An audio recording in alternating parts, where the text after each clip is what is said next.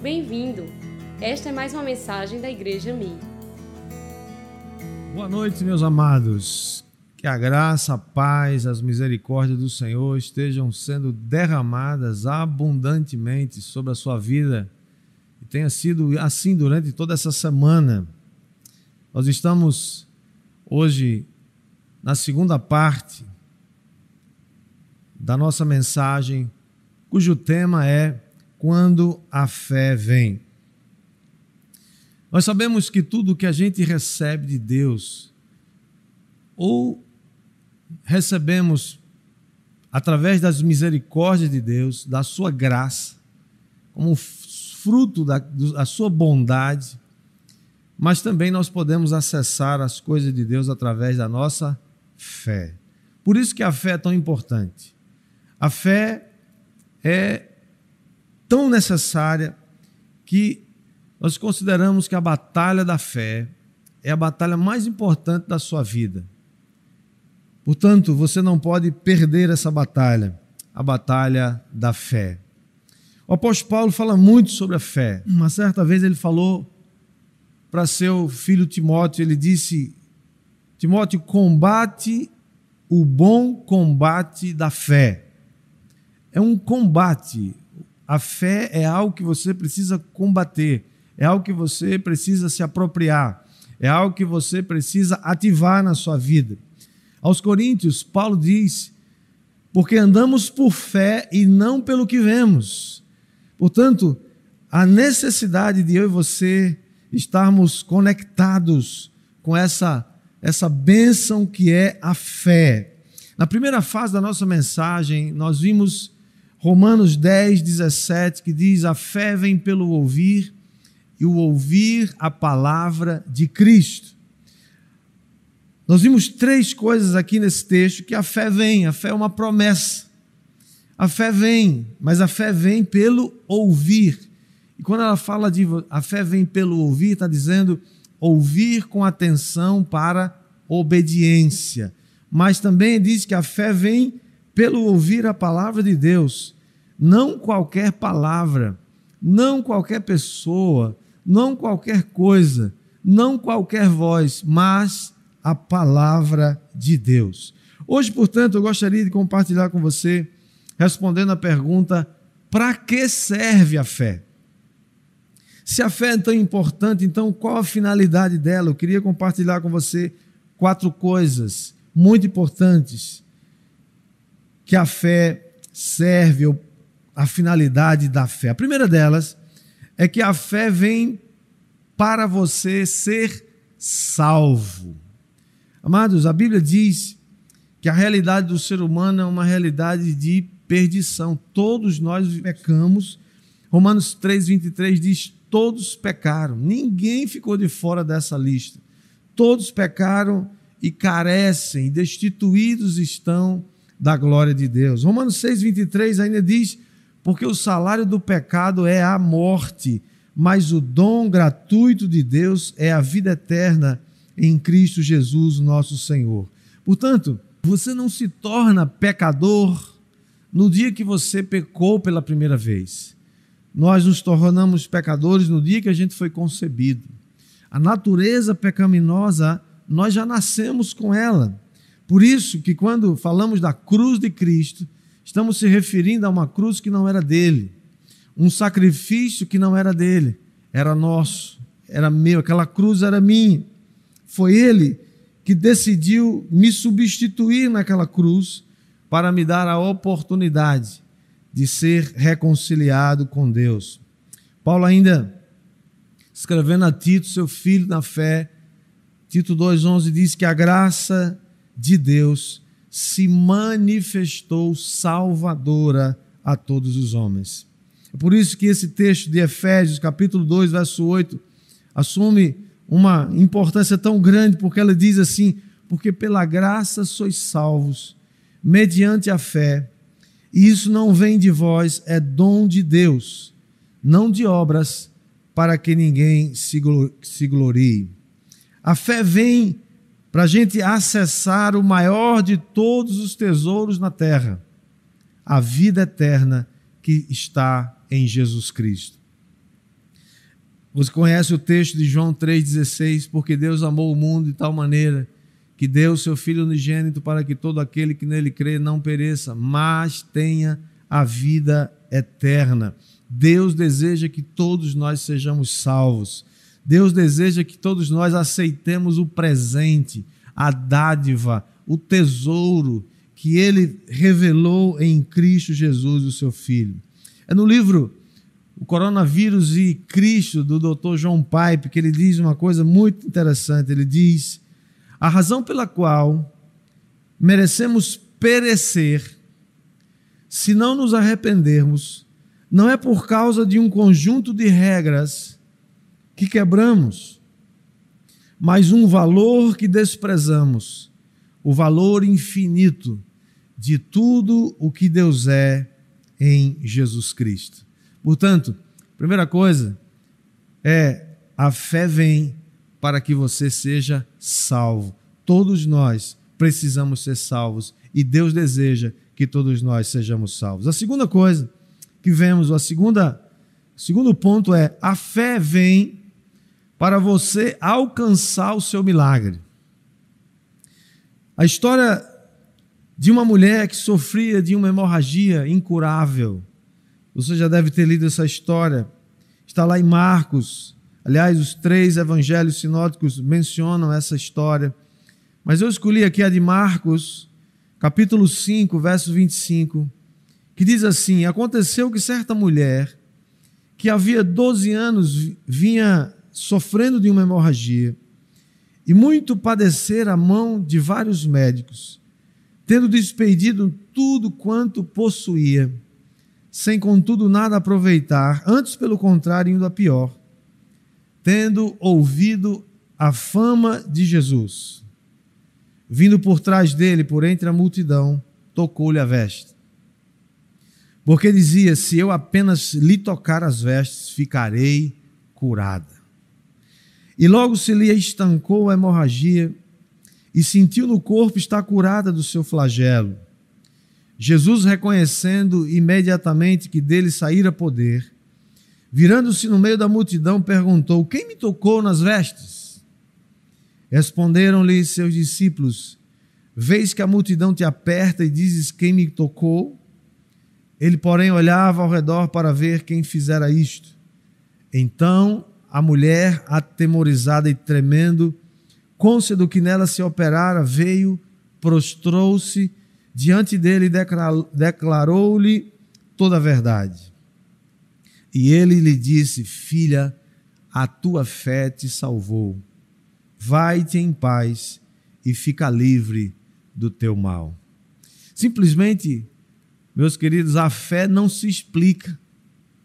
A fé não se explica, não tente explicar a fé.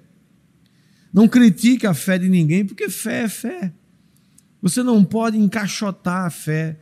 Você não pode levar a fé para um laboratório e, e descrevê-la ou estudá-la. Jesus era a última esperança daquela mulher. Ela já tinha gasto tudo que tinha, todos os seus bens, tentando recuperar a sua saúde sem sem êxito. Mas no verso 27 diz que ela ouviu a fama de Jesus. Você lembra que no verso, uh, no capítulo 10, verso 17 de Romanos, a gente viu que a fé vem pelo ouvir a palavra de Cristo? Ela aqui ouviu a fama de Jesus. Ela ouviu o que Jesus estava fazendo. E aquilo gerou fé no seu coração. A nossa fé é movida por propósito. A nossa fé é movida por uma razão, ela precisava de cura. E ela então assentou no seu coração, ao ouvir da fama de Jesus, que se eu apenas lhe tocar as vestes, eu ficarei curada. Irmãos, impressionante que agora essa mulher precisava vencer a distância geográfica que havia entre ela e Jesus ela também precisava ah, vencer o preconceito.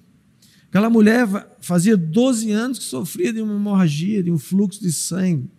E provavelmente as pessoas da sua cidade, da sua região, deviam saber que ela tinha esse problema. A questão é que não havia nenhum protocolo, não havia nenhuma lei, não havia nenhuma sugestão para aquela mulher, para que ela fosse ir lá e tocar nas vestes de Jesus. Isso, isso não estava previsto, isso foi algo que ela sentou no seu coração, baseado na sua fé. Mas ainda, ao contrário, tocar em alguém era uma violação da lei dos impuros. Alguém que tivesse qualquer tipo de hemorragia ou de fluxo de sangue, que tivesse ah, alguma, algum fluxo de sangue continuado, era considerado uma pessoa imunda e ela não poderia nem tocar em ninguém e nem deveria ser tocada. Porque essa lei dos impuros era uma lei muito rigorosa. Ela dizia que a cama onde o impuro se deitava era uma cama imunda. Aonde aquele imundo se assentasse, a cadeira que ela se sentasse era considerada imunda.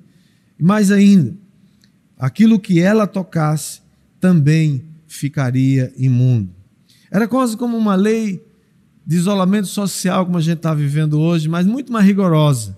Muito semelhante à lei da lepra, onde as pessoas deveriam ficar afastadas né, numa quarentena permanente. Então, diante disso, você conhece, você percebe a dificuldade e o risco que aquela mulher estava assumindo ao primeiro sair da sua casa, da, da reclusão que ela devia permanecer, caminhar no meio das pessoas, sendo uma pessoa considerada imunda, e mais ainda tocar numa pessoa saudável. Por tudo isso, ela poderia ser apedrejada. Ela corria um risco muito sério, aliás, é outra característica da fé. A fé está disposta a correr riscos. A fé sempre corre riscos.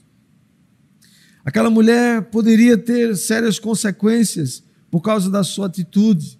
Né? Seria mais ou menos como hoje alguém que está contaminado pelo vírus, né, do coronavírus, sair por aí eh, espirrando em cima das pessoas e tocando nos alimentos de lugares, de restaurantes e assim por diante.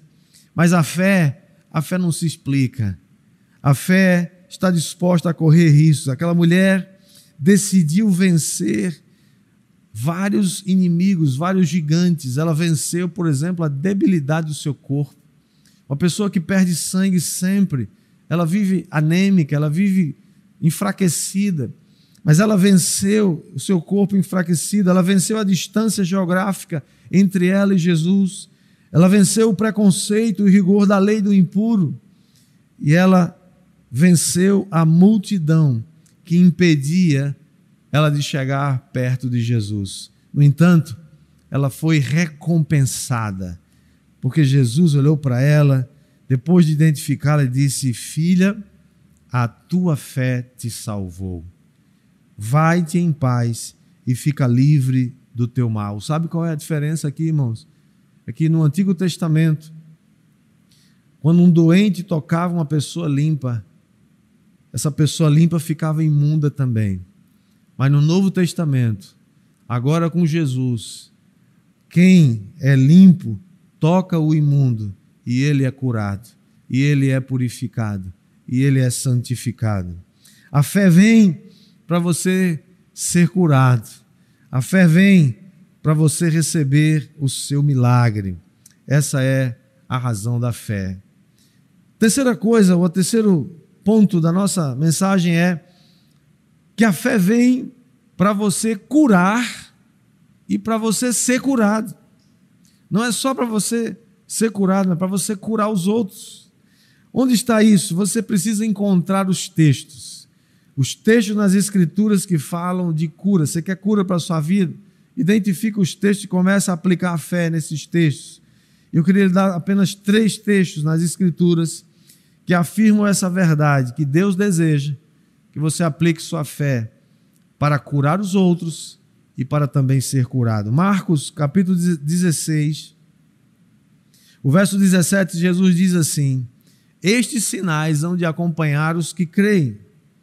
Em meu nome expelirão demônios, falarão novas línguas, pegarão em serpentes, e se alguma coisa mortífera beberem, não lhes fará mal. E se impuserem as mãos sobre os enfermos, eles ficarão curados. Meus queridos, isso é para hoje. Não foi só no tempo de Jesus. Essa escritura é para hoje. Eu e você somos alvos da graça de Deus não só para sermos curados, mas para curar. Jesus está dizendo: imporão as mãos sobre os enfermos e eles serão curados. Você crê que Deus quer te usar para isso? Olha o que diz Salmo 103, verso 2 e 3: diz: Bendize, ó minha alma, ao Senhor, e não te esqueças de nenhum de seus benefícios. Ele é quem perdoa todas as tuas iniquidades e quem sara todas as tuas enfermidades. Você pode tomar posse dessa palavra. E o último texto desse ponto é Isaías 53. Esse é um texto fabuloso, fantástico. Versículo 4 diz assim: Certamente, você pode confiar nessa palavra, Ele tomou sobre si as nossas enfermidades e as nossas dores levou sobre si. E nós o considerávamos como aflito, ferido de Deus e oprimido. Mas ele foi traspassado por causa das nossas transgressões e esmagado por causa das nossas iniquidades. O castigo que nos traz a paz estava sobre ele, e pelas suas pisaduras fomos sarados. Sabe, irmãos, não há dúvida de que o profeta Isaías estava aqui falando de Jesus Cristo. Depois que Jesus curou muitos doentes, lá em Mateus capítulo 8, verso 17, diz que era para que se cumprisse o que Jesus fez ali, era para que se cumprisse a escritura que fora dita pelo profeta Isaías, aqui em Isaías 53. E essa afirmação no final do texto que diz: Fomos sarados, pelas suas pisaduras fomos sarados, essa expressão ela continua repercutindo até hoje. Foi um motivo de cura no passado, foi motivo de cura no tempo de Jesus e ele é motivo de cura para o tempo presente. Nós podemos sim ser curados fisicamente e espiritualmente. Nós podemos ser curados da pior doença, que é o pecado. A fé vem para que você seja salvo. A fé vem para que você alcance o seu milagre. E a fé vem para que você seja um instrumento de cura e também seja curado. E por último, nosso quarto ponto diz: a fé vem para você realizar as obras de Cristo. João 14, 12. O Senhor Jesus disse para os seus discípulos assim: Em verdade, em verdade vos digo que aquele que crê em mim fará também as obras que eu faço, e outras maiores fará, porque eu vou para junto do Pai. Verso 13 diz: E tudo quanto pedirdes em meu nome, isso farei, a fim de que o Pai seja glorificado no Filho. E se me pedirdes alguma coisa em meu nome, eu o farei. Embora no seu ministério aqui na terra, Jesus tenha curado muitos doentes, muitos enfermos, Jesus pregou o evangelho do reino de Deus por onde ele foi, por onde ele passava. Jesus também tenha expulsado muitos demônios. Estas foram e ainda são atividades transitórias, atividades temporárias. Um dia, um dia elas cessarão, não haverá mais necessidade de pregar o evangelho, de curar enfermos e de uh, expulsar demônios. A, maioria, a maior, maior parte, portanto, da obra de Cristo continua sendo salvar o pecador perdido.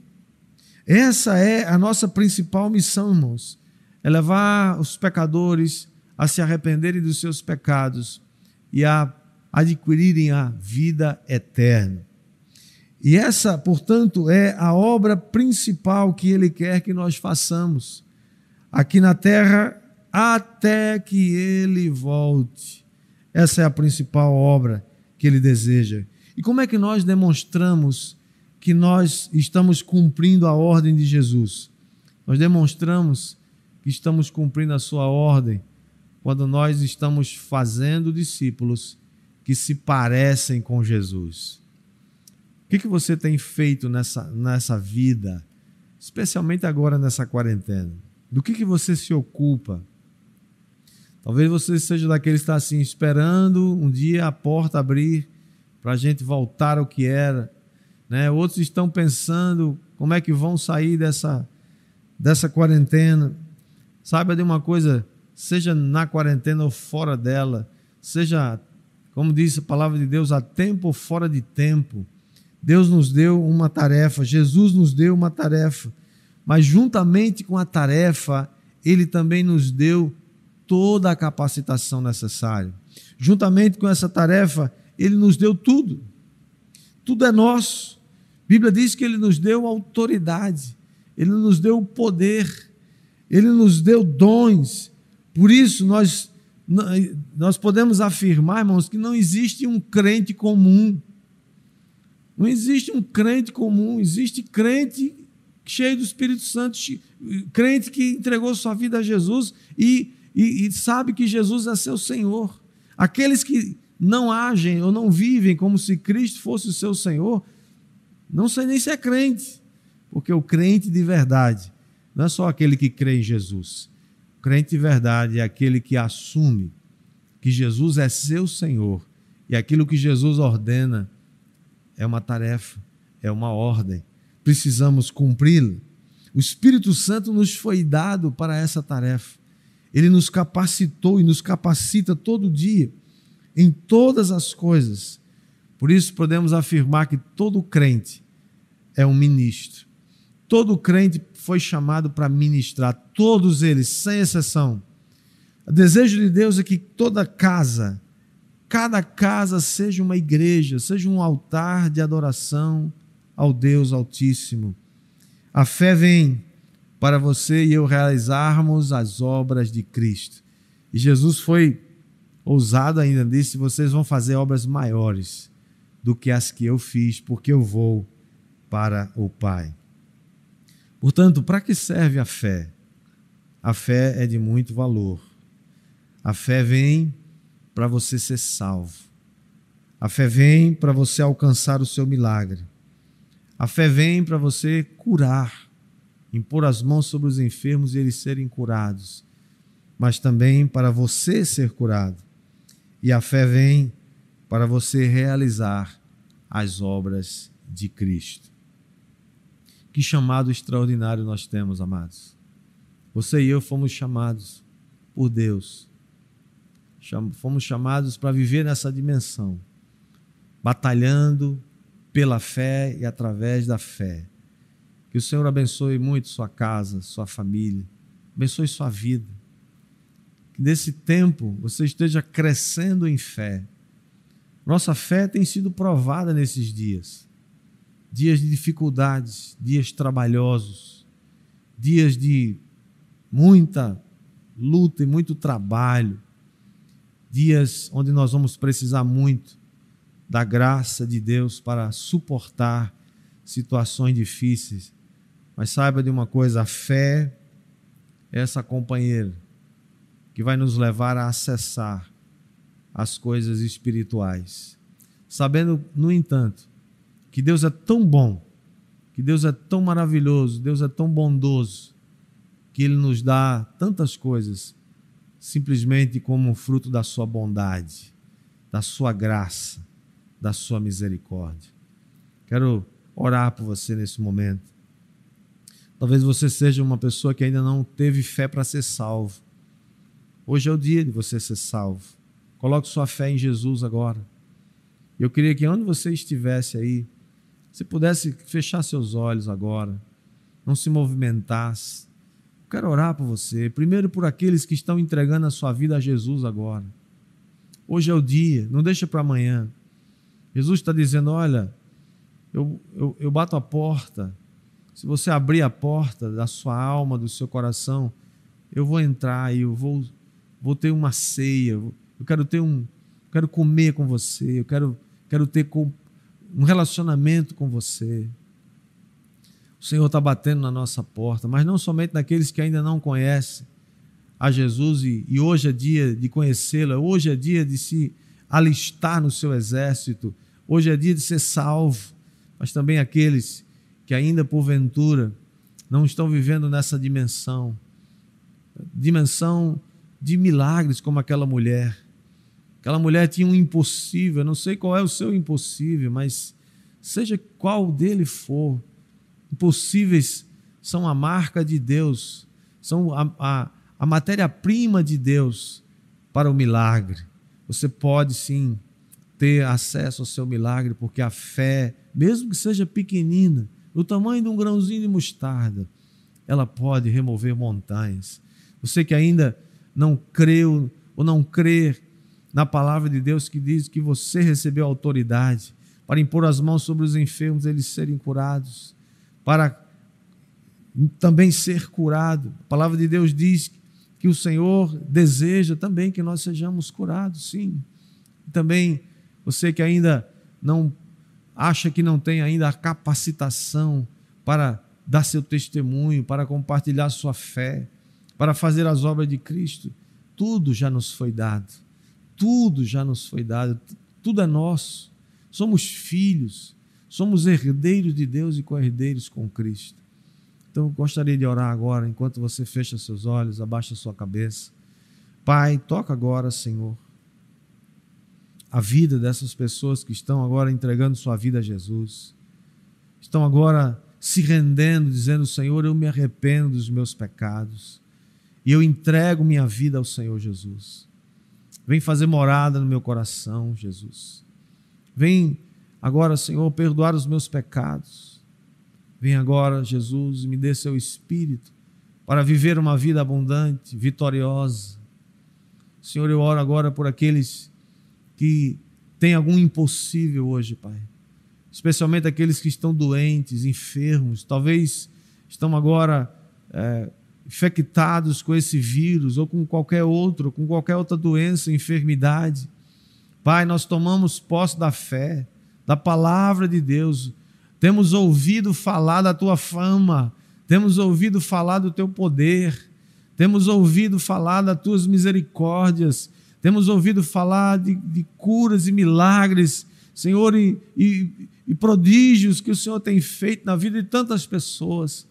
Eu oro, Senhor, por aquele que agora precisa de um toque, de um milagre, de uma cura. Aquela mulher fazia 12 anos que estava enferma, uma doença incurável. O Senhor a curou porque ela gerou fé no seu coração e ela disse: Eu vou tocar nas vestes de Jesus. Pai, nós tocamos agora simbolicamente, profeticamente, nas tuas vestes e tomamos posse da cura, da saúde, da fé, Senhor, em nome de Jesus.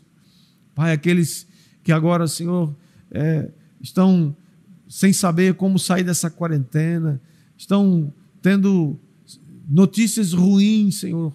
Pai, Tu és aquele que nos toma pela mão e nos guia pelo caminho, Senhor. Toma-nos agora. Nós confiamos no Senhor e sabemos como é que essa história termina. Nós sabemos ah, o final da história antes que ela comece, porque o Senhor revelou a nós, os teus filhos, está escrito na tua palavra. Sabemos que o Senhor sempre ganha essa guerra, o Senhor sempre ganha a batalha, o Senhor sempre sai vencedor e nós também. Nós confiamos em Ti e sobre cada vida que nos ouve nessa hora, seja a tua bênção, a bênção do Pai, do Filho e do Espírito Santo em nome de Jesus. Amém e amém. Meus queridos, quero desejar a você uma semana abençoada, uma semana na presença de Deus. Que o Senhor seja a sua provisão. Que essa semana o Senhor te abasteça, te abençoe, faça provisão para todas as coisas materiais, emocionais, espirituais. Que o Senhor esteja contigo, seus anjos, a eles sejam dadas ordens a seu respeito, para que eles te guardem em todos os teus caminhos. Que o Senhor acampe seus anjos ao seu redor. Que o Senhor levante agora, dê ordem a seus anjos para que eles se levantem e visitem todos aqueles que porventura estejam enfermos na sua casa, na sua família, no seu lar. Em nome de Jesus, declaramos que essa pandemia vai passar.